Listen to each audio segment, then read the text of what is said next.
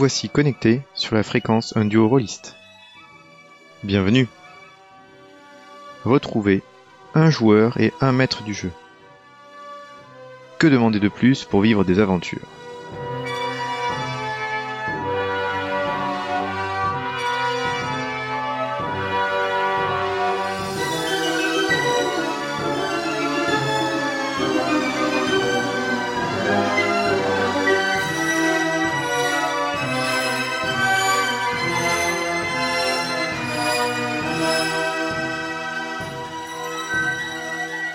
Aujourd'hui, nous nous lançons dans une nouvelle saison grâce au studio Agathe et le monde d'Eana pour Donjons et Dragons 5ème édition. Rejoignez-nous et venez découvrir la Cité Franche, un des joyaux de ce monde. Mais des tourments l'assaillent et un simple apprenti magicien, même pas éveillé à la magie, va se retrouver et contribuer sans s'en douter au plus grand chamboulement depuis la naissance du dieu Tamérak.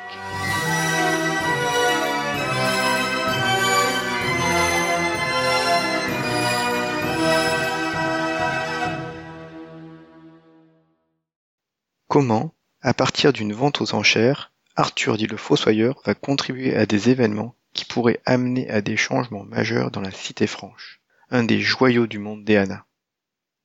Mais revenons à l'univers que vous allez parcourir et découvrir avec une petite introduction. Donc nous sommes dans le monde d'Eana. Et dans ce monde d'Eana, seulement certaines terres sont connues, mais il y a une ville qui est extrêmement connue euh, dans ce monde qui est la ville de la Cité Franche, qui est certainement la plus grande des villes de ce monde. C'est un port qui est situé à l'embouchure du fleuve Dispande, et cette cité est ouverte sur plusieurs mers. C'est une puissante euh, cité marchande, qui fait que c'est un comptoir, tout le monde y passe. donc on peut tout y trouver et tout y faire. La cité franche elle est découpée en quartiers, avec euh, chacun des quartiers à plus ou moins différentes fonctions. Et euh, là, quand tu vas regarder la carte, tu vois que le, le fleuve Dispande en fait se, répartit vers l'intérieur et tu arrives à passer vers un, pont qui entre une sorte d'énorme falaise où il y a une sorte de passerelle en pierre entre guillemets qui va vers la limite ouest de la ville, qui passe au-dessus de la Dispande et qui conduit sur vers l'ouest ou qui se transforme en fait en une sorte de mur avec euh, arboré.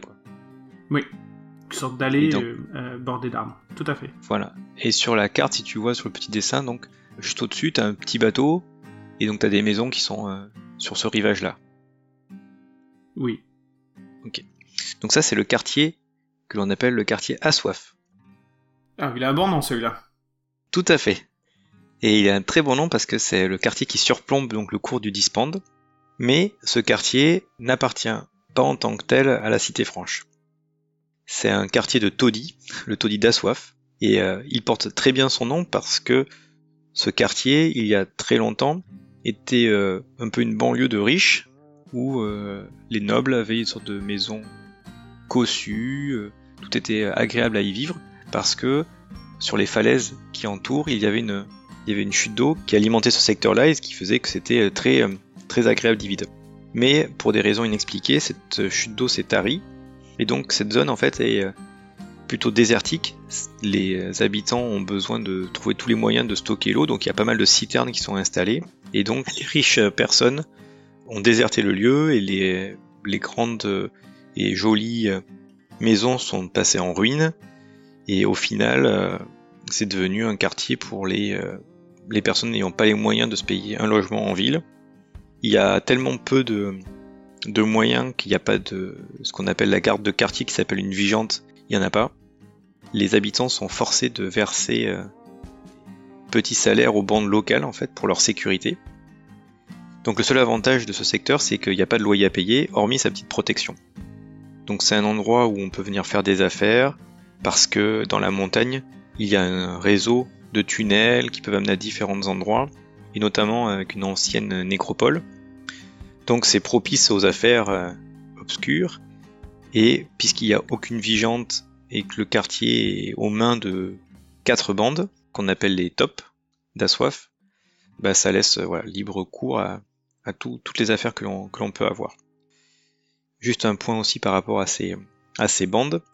Dans la cité franche, il est reconnu qu'il y a en tout cas les personnes qui sont affranchies de ces informations-là savent qu'il y a plusieurs grandes bandes qui s'affrontent au sein de la Cité Franche, avec certains types d'activités criminelles ou autres, mais en fait elles n'ont pas la main mise sur ce secteur d'Assoif. Ça reste vraiment un secteur qui est pas neutre en tant que tel, puisque chacun va essayer de prendre le pouvoir, mais qui est complètement délaissé du pouvoir local, et que les, les mafias, entre guillemets, les crimes organisés, voudraient bien avoir, mais comme les bandes locales sont plutôt euh, très peu euh, attentives à l'autorité, euh, ça reste voilà, un endroit un peu, pas sans foi ni loi, mais c'est très peu contrôlé. Quoi. Un peu une sorte, de, ouais, une sorte de Far West, on peut dire ça. Quoi.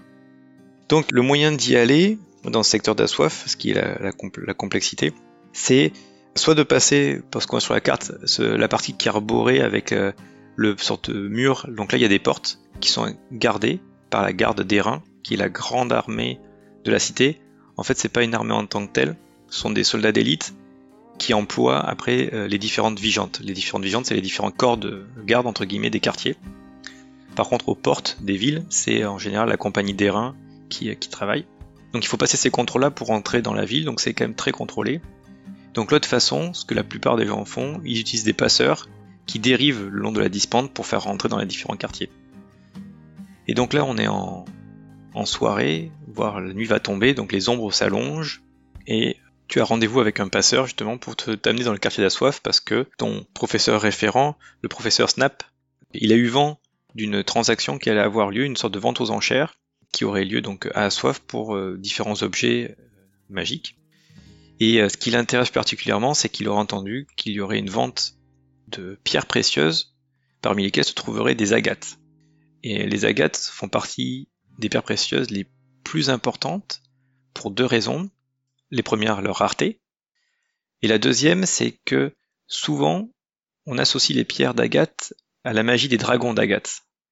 Donc, ces pierres en général, les pierres précieuses peuvent, servir à des rituels magiques, mais ces pierres d'agate pourraient être aussi des moyens de faciliter la magie, ou en tout cas de peut-être d'avoir des, accès. Et dans ton cas, toi, ce que le professeur Snap a pensé, c'est que peut-être ça pourrait aider à éveiller tes pouvoirs. Donc il est intéressé par, euh, ces, objets qui, clairement, il sait que c'est des choses qui ont été volées, c'est pour ça que c'est vendu à soif, et euh, voilà.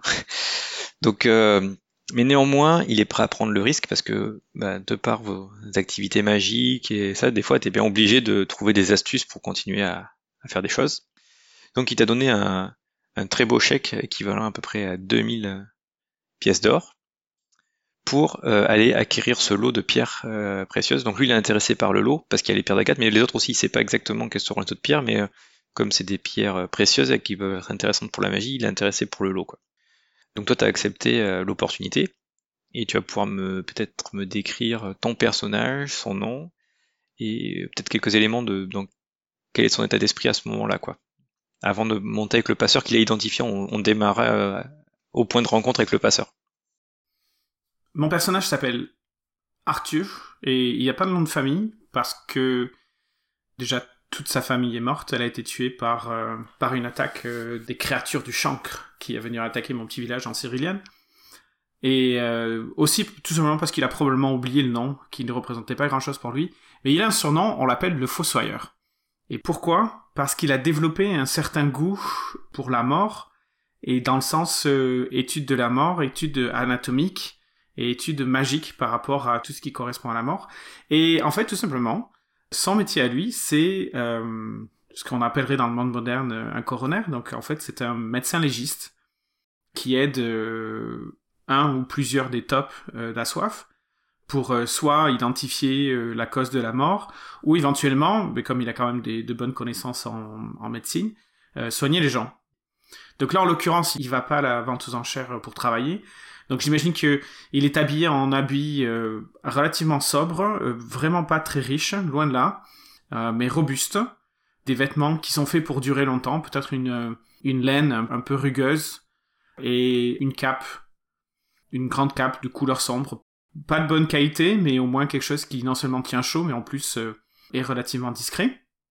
Et son état d'esprit à ce moment-là, ben il se dit tiens pourquoi pas si euh, si toucher des pierres euh, ça me permettrait de d'être réveillé, pourquoi pas, dans ce cas-là, mais le fait qu'il ait beaucoup d'argent et qu'il qu'il ait un bon porteur et qu'il est dans un quartier mal famé, il essaye d'être relativement discret, de, de se fondre dans la masse et de vraiment pas paraître différent des autres. Ce qui fait relativement très bien euh, habituellement. C'est parfait. J'ai juste un, point de justement d'histoire. Dans ce la Cité Franche, il y a un réseau de, enfin pas que la Cité Franche, mais il y a un réseau bancaire. Et à la Cité, Franche, qui est utilisé, c'est le réseau Steinbank, euh, un réseau qui est maîtrisé par les Dvergen, les Dvergen étant dans ce monde que l'on pourrait déclarer les nains, et c'est leur euh, une de leurs spécialités. Donc il y a un comptoir précis avec un quartier où ils ont euh, ce contrôle bancaire et donc ça peut être façon de sécuriser ses achats. Mais là effectivement, vu le secteur où tu vas, c'est peut-être plus compliqué d'utiliser des, des crédits, euh, on va dire, bien marqués. Ouais. Ceci dit, je pense que le Fossoyeur connaît bien ce quartier-là, étant donné que, comme tu dis, il y a la nécropole, et donc il faut passer par Assoif pour aller dans les, tunnels et la nécropole. Euh, je pense qu'il doit fréquenter régulièrement la, nécropole, mais plus d'un point de vue scientifique, éventuellement avoir accès à des, squelettes euh, sans avoir, aucun problème avec les vigilantes ou même la garde des reins, et pouvoir faire en fait son travail de, de scientifique et apprendre plus sur l'anatomie, la, la structure du squelette, euh, les ligaments, les tendons, etc., etc. Donc je pense qu'il doit être relativement familier de de l'endroit. Et naturellement, en fait, du fait qu'il est, euh, qu'il ait passé toute son enfance à traîner dans les rues sans avoir une vraie structure familiale ni une vraie structure de foyer, fait qu'en l'occurrence, il est confortable euh, à voyager en ville euh, en passant inaperçu. Alors, tout à fait, il connaît bien le, puisque ça fait quand même quelques années qu'il est aussi à la, si je me trompe pas, ça fait quelques années hein, qu'il est à la Cité Franche pour pouvoir étudier, c'est bien correct. Mm-hmm. Donc oui, il connaît comme tout le monde le quartier à soif et il a dû y aller plusieurs fois. Par contre, ce n'est pas le quartier qu'il a le plus fréquenté pour l'aspect euh, entre guillemets nécropole et César là parce que la nécropole c'est un autre quartier et en fait il y a des réseaux de souterrains qui amènent jusqu'à la soif. Donc ces réseaux de souterrains, c'est pas des choses que, enfin c'est clairement pas quelque chose que les gens utilisent. Seules euh, les certaines personnes habilitées ou en tout cas qui ont certaines informations secrètes les utilisent pour pas se perdre parce qu'en plus une des craintes des gens en général qui vont dans les nécropoles et euh, dans celle-là, ce que l'on sait dans ce monde euh, dans ce monde des c'est qu'il y a aussi l'inframonde, ce qu'on appelle. Si on cause trop loin, pas comme il faut, on arrive dans un autre monde et que certains associent à cette maladie qui est le chancre et la corruption qui détruit les corps et les âmes, qui fait sortir des, choses horribles. Donc c'est un voilà, il y a cette vision. Donc je pense que en tant qu'étant fossoyeur et attiré, clairement oui, il a dû aller à la nécropole, il doit pas avoir des relations là-bas et tout. Peut-être qu'il a pu vouloir explorer la nécropole et tout. Par contre, c'est pas par soif vraiment qu'il a qu'il y a passé. Après, peut-être, on pourrait très bien avoir cette vision-là.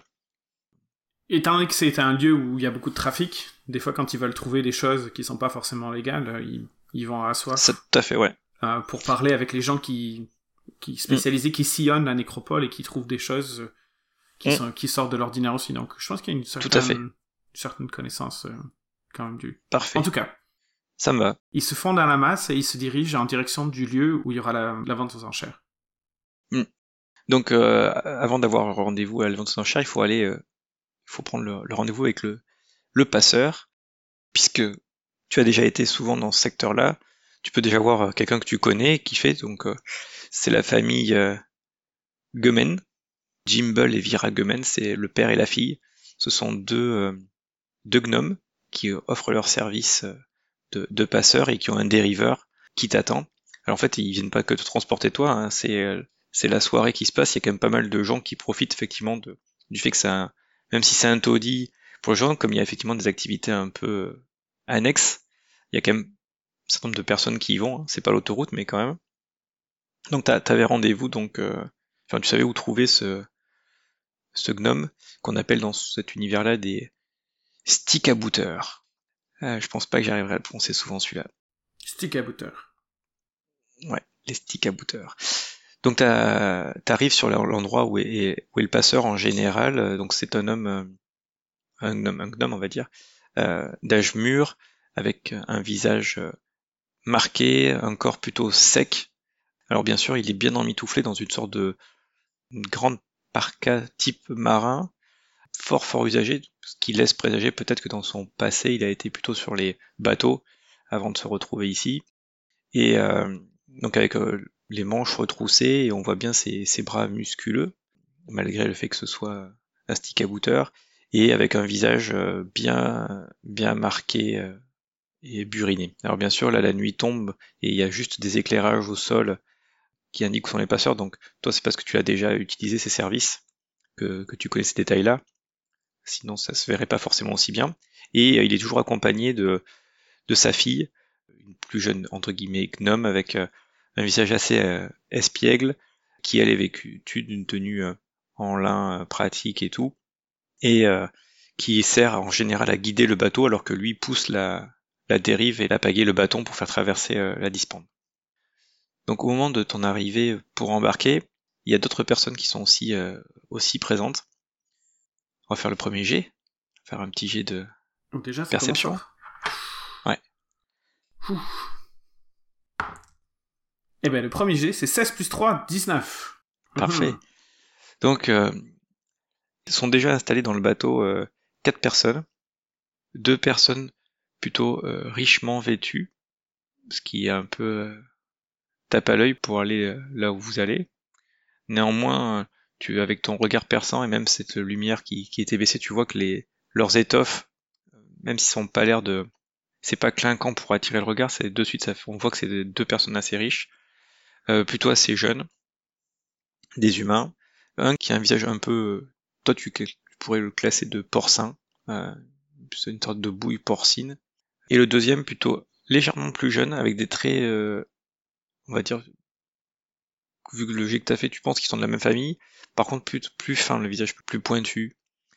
Et euh, à côté d'eux, euh, sur, sur la barque, donc se tient une personne en, tenue clairement de combattant, comme t'avais enfin, mangé, tu pensais, il y a carrément un combattant qui est, là, quoi, qui est bien droit, qui est aux couleurs ternes, et euh, un dernier passager qui est euh, tenu de prêtre, donc un vêtement de toile qui le couvre, un humain aussi, avec un, visage euh, au trait très jovial et souriant. D'ailleurs, lui, il était encore dans la lumière, il n'était pas dans, la barque, il était au bord et il doit être en train de parler avec avec Jimble, un visage très avenant, mais pareil, une personne assez âgée, avec une barbe bien grise, des cheveux coupés courts, avec tu saurais pas dire avec la lumière si c'est une tonsure ou si c'est juste qu'il est bien dégarni, et avec une boucle d'oreille sur l'oreille gauche.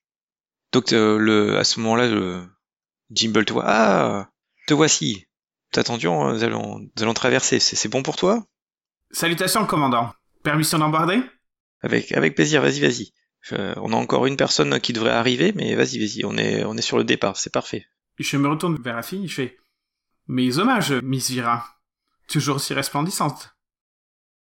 Tu vois que même dans la lumière descendante et quelques torches, euh, son visage s'ouvre un petit peu et elle dit Ah, toujours le mot pour rire. C'est gentil. Ça fait plaisir de, de vous revoir, monsieur. J'espère que tout va bien pour vous. Oui. Et vous?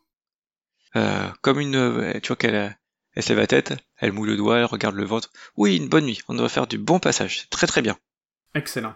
Allez, je vais me mettre en position. Donc elle, tu vois qu'elle va se mettre après au bout de la barque tu sais que son rôle c'est de en fait euh, pour euh, par rapport même si la, garde d'airain n'est pas là et tout ça c'est elle qui va repérer et après orienter pour son père pour, pour bien rester si au cas où il y aurait des déchets ou quoi que ce soit parce qu'effectivement la lumière va être de au moment où elle parle je dis nous comptons tous sur votre bon oeil Miss Vera ne nous décevez pas qu'elle a un petit sourire et puis va se mettre à son poste donc tu t'installes où dans, dans, la barque Donc c'est une sorte de, de, barque plutôt très en longueur et donc en fait il n'y a pas vraiment de place assise ou autre, hein, c'est juste des sortes de petits postes tout. Donc euh, il y, a les deux, on va dire un peu riches. Après il y a le celui qui est l'air d'être un soldat. Il y a le prêtre qui, qui était avec Jimmy qui enfin, ah bonjour monsieur, je vois que vous, vous avez l'air de, de prendre souvent le, ce passeur là. Ça, ça, passe très bien. Je suis pas très familier avec les monter ces dériveurs, hein, mais bon, vous avez l'air d'avoir toute confiance et tout ça, c'est bien, parce que les, autres devant, ils étaient un peu pas très causants. Vous allez bien, donc c'est parfait. Le commandant, euh, vous pouvez avoir confiance. Il, vous mènera à bon port. C'est ah, quelqu'un de très, bien. très habitué à la mer. Enchanté, monsieur. Enchanté. On m'appelle le Fossoyeur. Oh, et moi on m'appelle le pasteur. il sourit, il te tend la main, comme se tendent la main des gens civilisés dans ce secteur-là. Euh, je lui serre la main euh, de manière totalement oubliable. Pas inoubliable, oubliable. ok. ni trop mou, ni trop fort, ni trop Mm. ferme. euh, comme un gant de velours, quoi. Ah, embarquons, embarquons. Sinon, nous allons les mettre en retard. Et donc, Mm, euh, je Oui, monte fait. et puis je reste à côté de lui. Il fait que la... que Flore soit avec nous pour cette euh, cette traversée. Et puis tu vois, il fait un petit signe. Alors, est-ce que je dois faire un jet pour savoir qui est Flore ou... Non, tu sais que c'est ça fait partie des des huit, on va dire des huit divinités du huit ou neuf, ça dépend comment on compte divinités de, de l'univers qui sont à peu près connues. Par contre, si tu veux que je te donne un peu plus d'infos sur ce que tu peux savoir, tu peux faire un ouais. J'imagine qu'elle fait partie des quatre divinités qui sont plus tournées vers la lumière euh, versus les, quatre, les autres quatre qui sont plus tournées vers, euh, vers les ténèbres comme mort, etc. etc. Alors, euh, les divinités sont. Bon, il y a Eana qui est l'esprit de l'esprit de la planète. Il y a forgeron, façonneur, mort, givreuse, flore, et plutôt deux spéciales qui sont Tamérak et Xonim. Qui sont mère et fils. Que voilà, et que à la Cité Franche on appelle tempête et nuit. Hmm. Pour les autres, il n'y a pas vraiment de ce côté obscur ou autre. Euh, effectivement, il y a, il y a une divinité qu'on appelle mort, mais elle n'est pas forcément néfaste en tant que telle. Il faut bien s'occuper de la mort et, et des âmes qui y trépassent. D'ailleurs, à la nécropole, c'est là où il y a le temple de mort et il y a tous ces temples ont, ont une particularité, ils ont toujours un puits sans fond rempli d'eau, puisque c'est là où on peut, euh, pour ceux qui souhaitent certains rituels, se faire immerger et, euh, et être entre guillemets pesé, jugé, et savoir si euh, ils sont prêts à aller euh, être reçus de l'autre côté. Mais c'est pas forcément néfaste en soi, donc je sais pas si c'est ça que t'entendais par le côté les quatre lumineux ou pas lumineux. C'est ça, autre. oui. Ce serait plutôt le, le forgeron, le façonneur, et Anna et Flore versus mort, tempête et nuit, et le quatrième, que j'ai oublié le nom.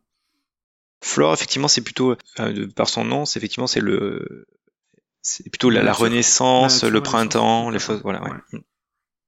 Ok. Et, idéalement, on essaie de se mettre pas à côté des gens riches, si c'est possible, C'est tout à fait possible. Vous restez à l'arrière avec. euh, avec Jimbo.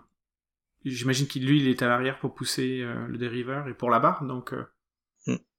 Ouais, plutôt. euh, Et je suis même pas sûr de savoir nager, donc. Donc. C'est bon à savoir ça. Ça te tombe bien. ça te tombe bien parce qu'au moment où il poussait, parce qu'il disait comme c'était un peu long et donc il allait quand même partir. Au moment de faire ça, il y a une silhouette qui arrive en courant et qui saute, qui saute sur l'esquif qui était en retard et qui, euh, d'un bond euh, le plus majestueux ou pas, ça dépendra de- du résultat, arrive sur le sur le navire. Donc il y a une silhouette effectivement qui saute, tombe au milieu de l'esquif entre vous et euh, comme vous étiez à l'arrière avec Jimble qui s'est fondre entre guillemets sur euh, Fabio et, et toi. Et vous allez me faire un petit jet de dextérité. Difficulté 10. Pour savoir si vous tombez dans l'eau ou pas. Allez. Eh ben, je tombe dans l'eau. 3 plus 2, 5. Ah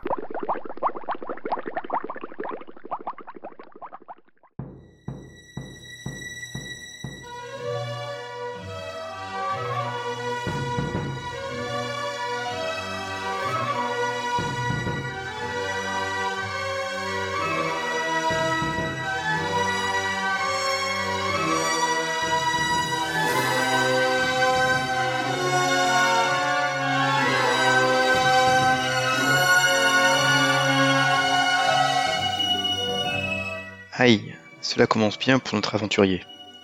Pour savoir ce qui va arriver à Arthur et continuer l'aventure, retrouvez la suite très prochainement.